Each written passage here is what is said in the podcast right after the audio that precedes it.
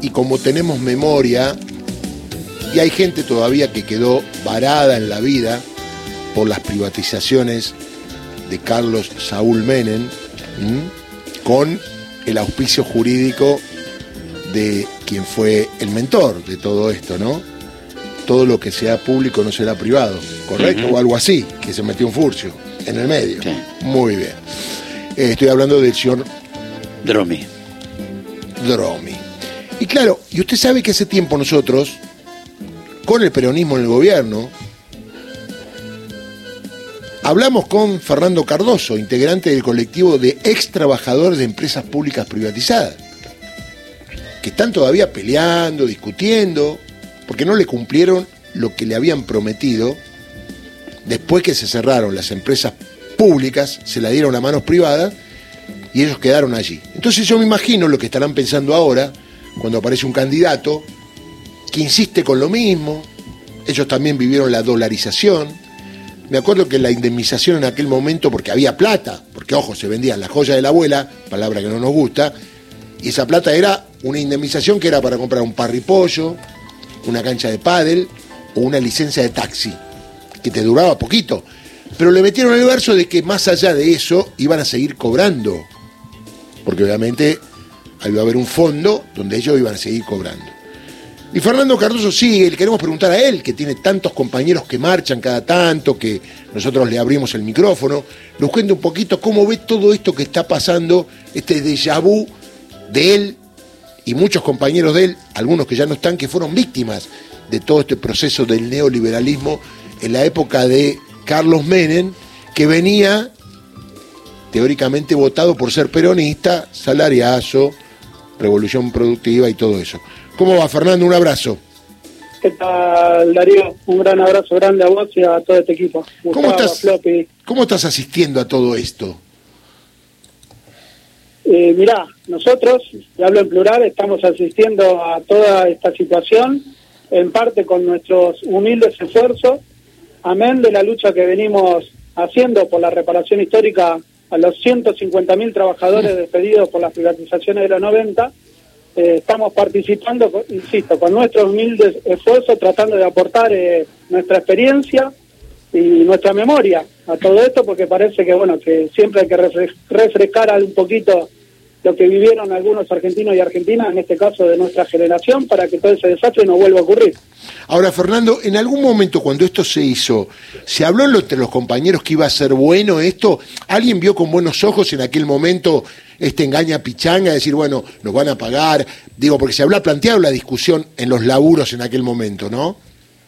Mira, Darío, con total franqueza y una mano en el corazón, eh, te digo que muchos argentinos y argentinas en aquel momento, y me incluyo, votamos al presidente privatizador, porque bueno, con la bandera del peronismo venía con el discurso de salariazo y revolución productiva en una Argentina que en aquel momento, últimos años de Alfonsín, estaba en una crisis económica terrible, eh, había falta de pan, bueno, terminó con saqueos, con una hiperinflación peor que, que la que les recibimos ahora. Entonces había una expectativa en aquel momento en la sociedad, en el presidente, bueno, que se mostraba como uno de nosotros.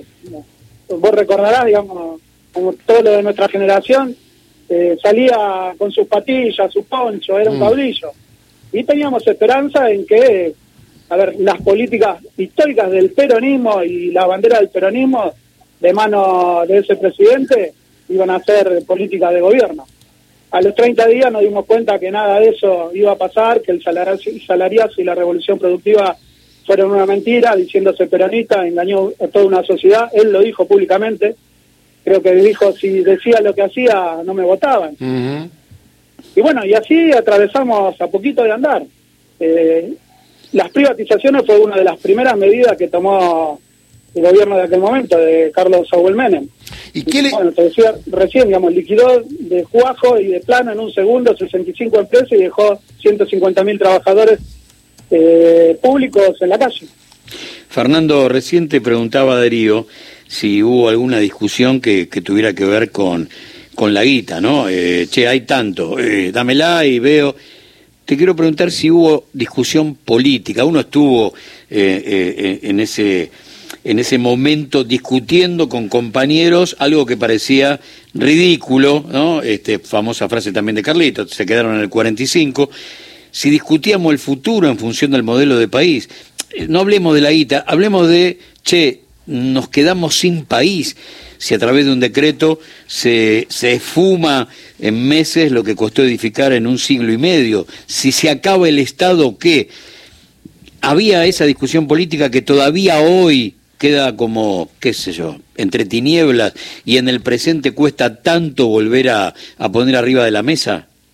Mira, Gustavo, vos recordarás, digamos, que Alfonsín intentó privatizar y se, topó de lleno contra una pared de un movimiento obrero que le dijo que no. Exacto. Con Carlos Menem eso no ocurrió. Muy bien. Lamentablemente, no digo todos, pero muchos gremios, muchos dirigentes de algunos gremios eh, hicieron posible ese proceso de privatización porque en algún sentido algunos dirigentes también se vieron beneficiados en aquel momento, digamos, de lo que fue ese proceso de privatización.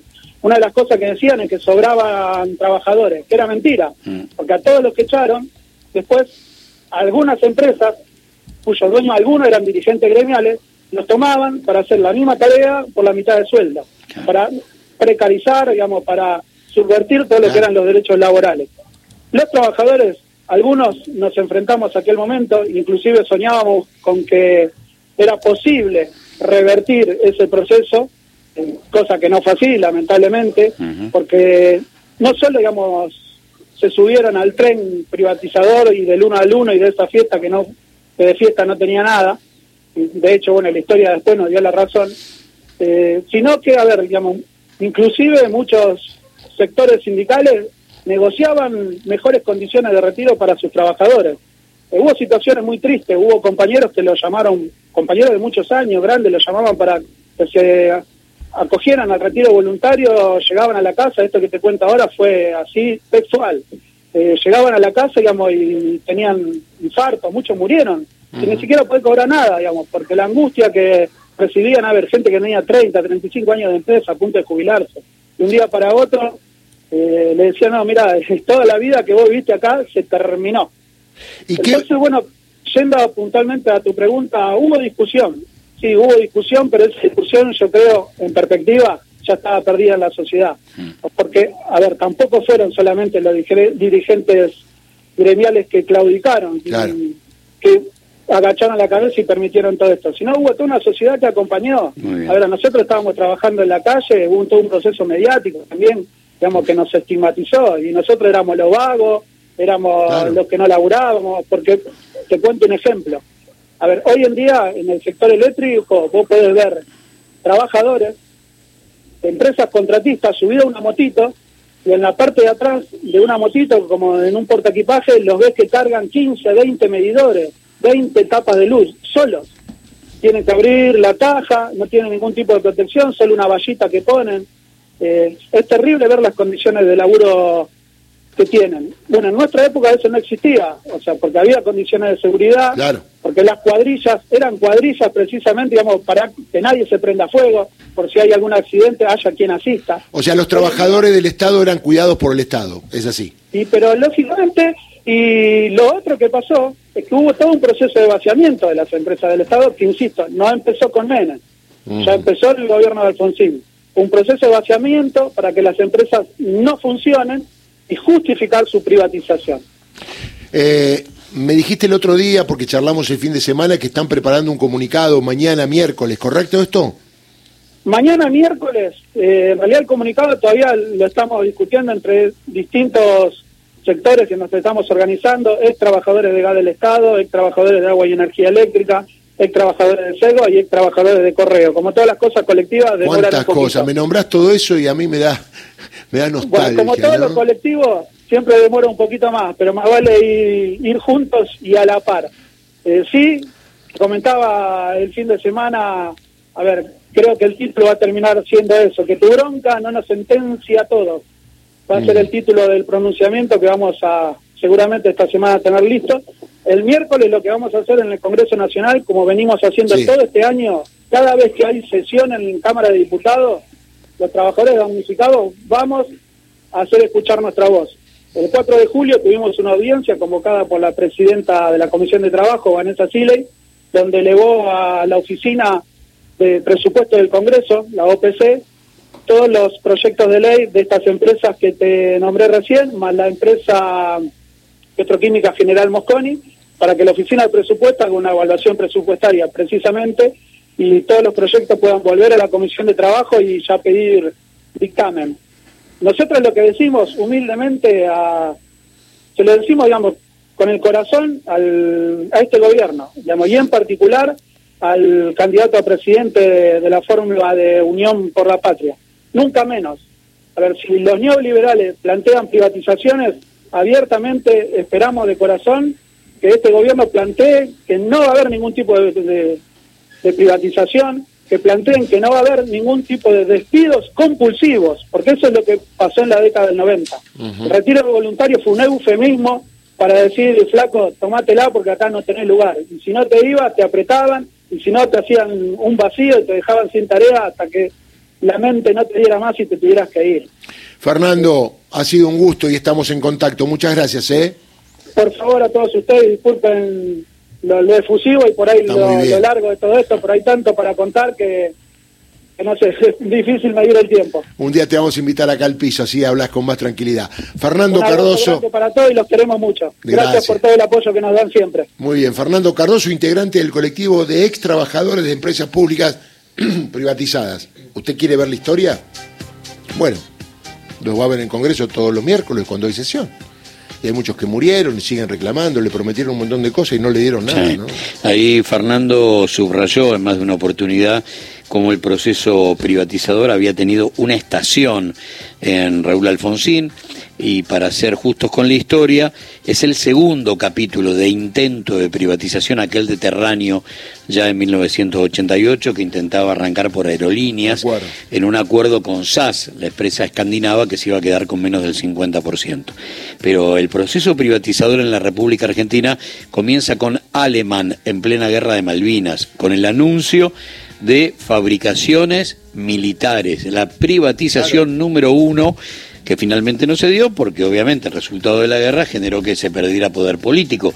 Pero si eso sucedía, si, si se salía airoso del trámite diplomático, porque esto estalla entre el 2 de abril y el 1 de mayo, sin que la guerra hubiera comenzado, eh, seguramente hubieran pasado de huello a todo el Estado. Recupera Alfonsín aquello en tiempo de malaria, buscando guita ahí, vendiendo las joyas de la abuela.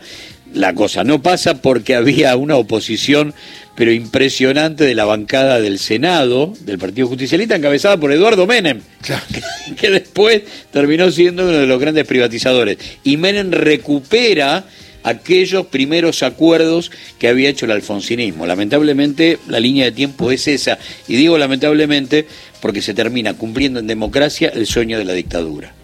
Volvió